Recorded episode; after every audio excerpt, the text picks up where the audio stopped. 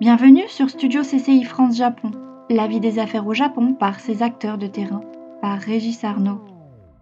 Je suis avec euh, Julien Marié, conseiller euh, spatial de l'ambassade de France au Japon. Julien, bonjour. Bonjour. Euh, alors Julien, on connaît, je crois, assez assez peu dans le grand public la, la puissance ou l'importance du Japon dans l'industrie spatiale. Bon, évidemment, l'automobile est une évidence ou la machine-outil, mais dans le spatial, c'est c'est moins connu. Quelles sont les caractéristiques du Japon comme puissance spatiale C'est vrai que si vous parlez euh, à l'homme de la rue ou la femme de la rue, euh, il vous citera rarement le, le Japon comme puissance spatiale. Euh, on citera naturellement les États-Unis, la Russie pour des raisons historiques, la France, l'Europe, voire la Chine, mais le Japon, c'est vrai, est un pays relativement méconnu dans le domaine spatial, et pourtant le Japon est une puissance spatiale majeure, puisque le Japon dispose du cinquième budget spatial global au niveau euh, de, la France, hein, on peut le dire. Euh, et, en fait, le, Japon se caractérise par, je dirais, une, maîtrise euh, assez complète de l'ensemble de- de- des filières et des activités spatiales. Euh, le Japon est, je dirais, autant compétent dans le domaine des lanceurs, euh, dans le domaine des bases de lancement, euh, que dans le domaine des satellites et aussi de l'exploration spatiale. Donc, le Japon réalise des sondes spatiales euh, et mène des programmes d'exploration qui sont euh, relativement impressionnants et qui donnent des résultats scientifiques très, très concrets, très substantiels. Et je crois d'ailleurs que c'est un des rares postes budgétaires qui augmente euh, récemment. Oui, tout à fait. Le budget spatial japonais est en forte augmentation sur euh, ces dernières années. Euh, la dernière, euh, le dernier budget spatial japonais était euh, en 2021 de 450 milliards de yens, ce qui fait environ 3,5 milliards d'euros, avec une augmentation assez substantielle par rapport à 2020. Et euh, la demande budgétaire 2022 fait apparaître une demande, euh, une, une augmentation euh, à nouveau de, de ce budget. Alors on connaît quand même quelques quelques exploits japonais, par exemple Hayabusa, la sonde qui s'est posée sur un, sur- je ne me trompe pas, sur un, sur un astéroïde. Euh, et cette vocation justement du Japon a longtemps été peut-être académique ou de ou de recherche développement plutôt que tournée vers des applications. Euh, est-ce que d'abord est-ce que c'est vrai? Est-ce qu'il y a récemment un changement de vocation du programme spatial japonais? C'est vrai que le, Japon, euh, c'est longtemps, je dirais, euh, reposé sur des, secteurs, des applications euh, qui lui tenaient à cœur, qui, qui, qui, étaient liées à, je dirais, à son développement. Notamment, on peut parler de l'observation de la Terre, qui est un domaine historiquement très fort au Japon, et pour des raisons assez évidentes. hein, le Japon est un pays qui est soumis euh, à des aléas climatiques, à des catastrophes naturelles euh, assez, fréquentes. Et évidemment, les satellites sont un moyen d'observation, un moyen de, prévention et de gestion des crises euh, privilégiées. Donc le Japon a très longtemps, euh, euh, je dirais, investi dans cette filière de l'observation. Euh, le Japon euh, développe depuis euh, quelque temps une compétence sur d'autres secteurs euh, dans le domaine satellitaire. On peut citer par exemple la navigation, puisque le Japon développe sa propre constellation de navigation, donc une sorte de GPS japonais qui s'appelle QZSS. Et euh, ce qu'on peut aussi mentionner, c'est que euh, très longtemps, le, Japon finalement euh, n'a pas développé d'activité euh, spatiale de défense militaire.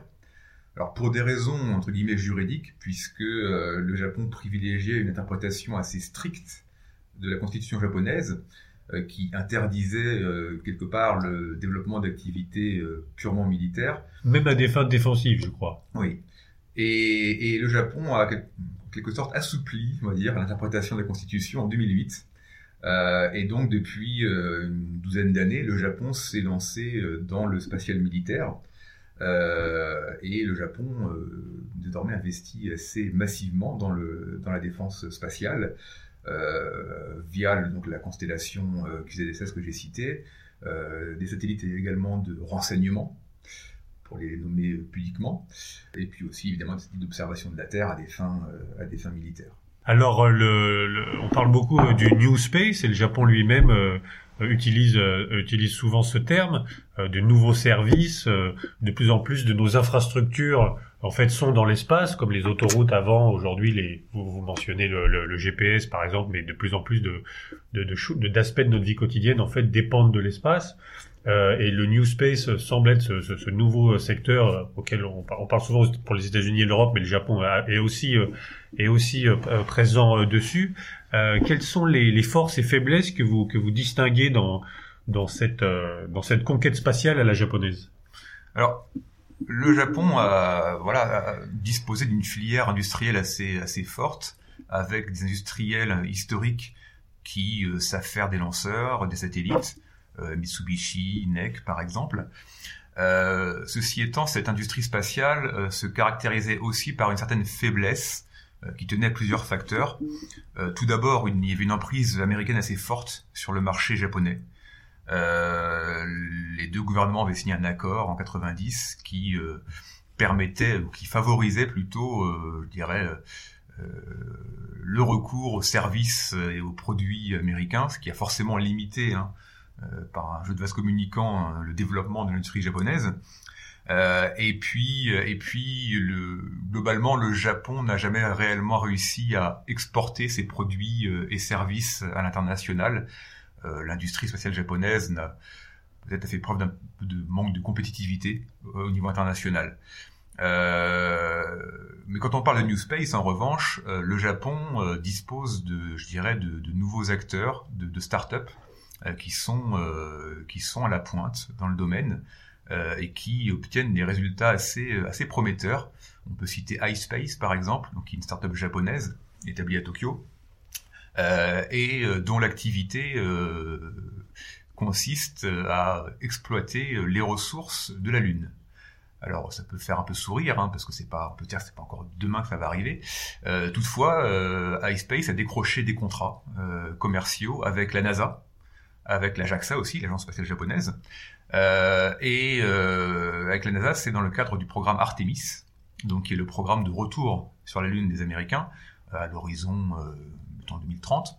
Euh, et euh, la NASA veut établir une présence pérenne de l'être humain sur la Lune. Et pour ce faire, évidemment, ils ont besoin de ressources in situ, de ressources sur place. Euh, et, l'une des euh, sociétés retenues par euh, la NASA, c'est iSpace, donc une compagnie japonaise. on peut citer également Astroscale, une start-up créée il y a quelques années et qui se positionne sur un sujet tout à fait important qui est les débris spatiaux. Et Astroscale, en fait, entend faire de, de l'enlèvement de débris spatiaux.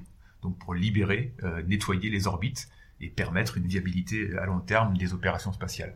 Donc il y a toute une, voilà, toute, je dirais, une nouvelle génération d'entrepreneurs japonais qui, qui émergent dans le spatial et qui est favorisé par des politiques euh, publiques euh, euh, du gouvernement japonais qui, qui, qui visent très clairement à, à encourager les, les, les, jeunes pousses japonaises, je dirais, à investir le domaine spatial. Alors il y a un, un, aspect français à cette à cette exploration. Euh, il y a évidemment le, le succès de d'Ariane Espace depuis euh, maintenant euh, trentaine d'années ou une quarantaine d'années. quelle est la, quelle, comme, quelle est la, la part française de, de coopération, de, de de ou, ou comment dirais du, du Japon comme un marché spatial que vous que vous discernez et qu'est-ce qu'il sera à l'avenir? On sait que cette année c'est les c'est les 60 ans du CNES, ce sera le 18 décembre, donc on est vraiment euh, en, plein en plein dedans.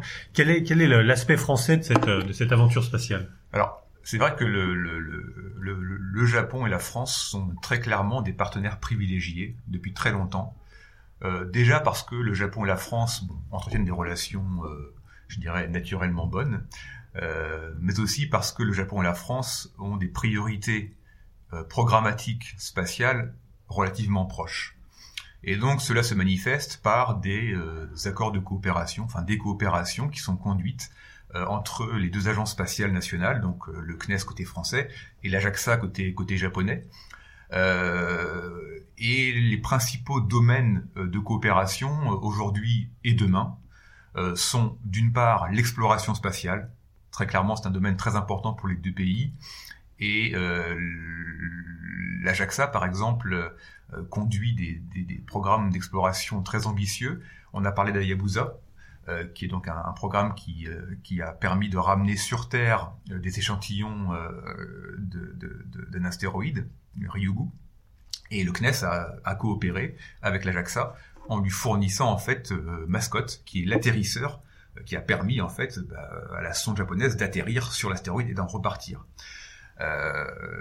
Et, et, à l'avenir, on a un programme très ambitieux en commun qui s'appelle MMX et qui vise en fait à explorer le système martien, en particulier les deux lunes de Mars, Phobos et Deimos, et ramener euh, encore une fois des échantillons euh, de Phobos euh, sur Terre pour évidemment en analyser la substance. donc l'exploration c'est un domaine évidemment historique extrêmement important. On peut citer également, et c'est plus original entre guillemets, le domaine des lanceurs.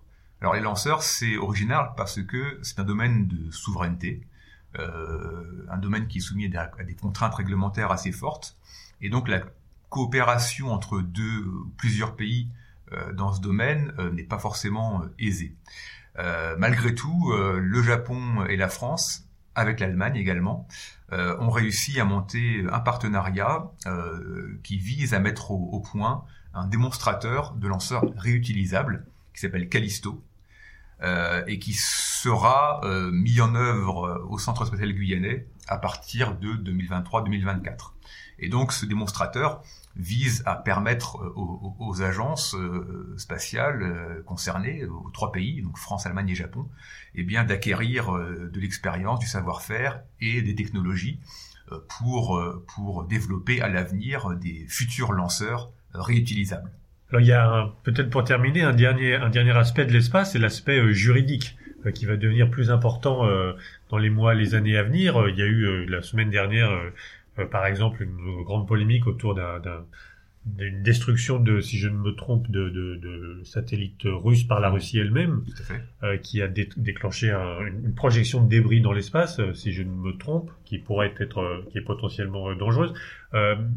comment prédisez-vous les prochaines années sur le plan juridique? Est-ce que enfin l'espace va se doter de lois ou est-ce qu'on restera dans, dans, une anarchie qui a un risque d'amener à des conflits ou des, ou des, ou des accidents? Alors parler d'anarchie c'est assez excessif parce que je dirais l'espace est déjà doté euh, de traités internationaux euh, élaborés dans, dans le cadre de l'ONU. Alors il y a assez longtemps, hein, il y a 50 ou euh, il y a plus de 50 ans. et ces traités en fait posent un cadre juridique et quelque part viennent encadrer les activités des États et des opérateurs spatiaux dans l'espace. Toutefois, voilà, le, je dirais l'ancienneté de ces traités fait peut-être que euh, ils ne sont pas, je dirais, euh, tout à fait à même de, de, de, de comment dire, de traiter les problématiques actuelles qui se posent. effectivement, les tests de missiles anti-satellites dans l'espace en font, en font partie. Euh, alors, est-ce qu'on peut envisager des, je dirais, des nouveaux traités ou des amendements aux traités existants qui permettraient, voilà, de, de, je dirais, d'embrasser l'ensemble des problématiques juridiques qui se posent. Alors, si on est optimiste, on peut euh, estimer que oui, on peut estimer que euh, les États vont se mettre d'accord pour euh, pour se faire, en, voilà, en prenant conscience de la nécessité d'adapter le cadre juridique existant.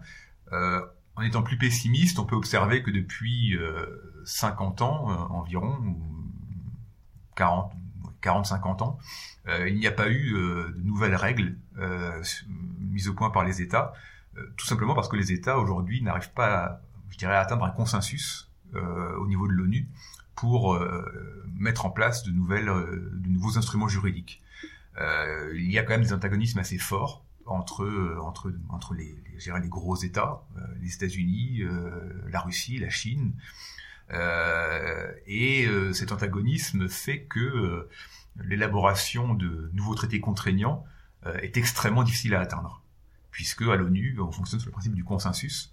Donc il faut que tous les États soient d'accord pour que euh, nouvelles règles soient, acceptées. Donc on en est encore assez loin, à mon avis.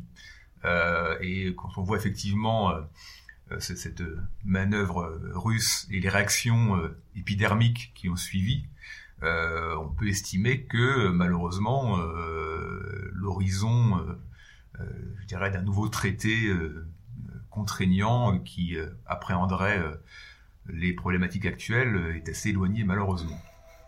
Bon, et eh ben, espérons qu'il aura un final, qu'il aura lieu un jour. Julien Marié, merci beaucoup. Merci à vous.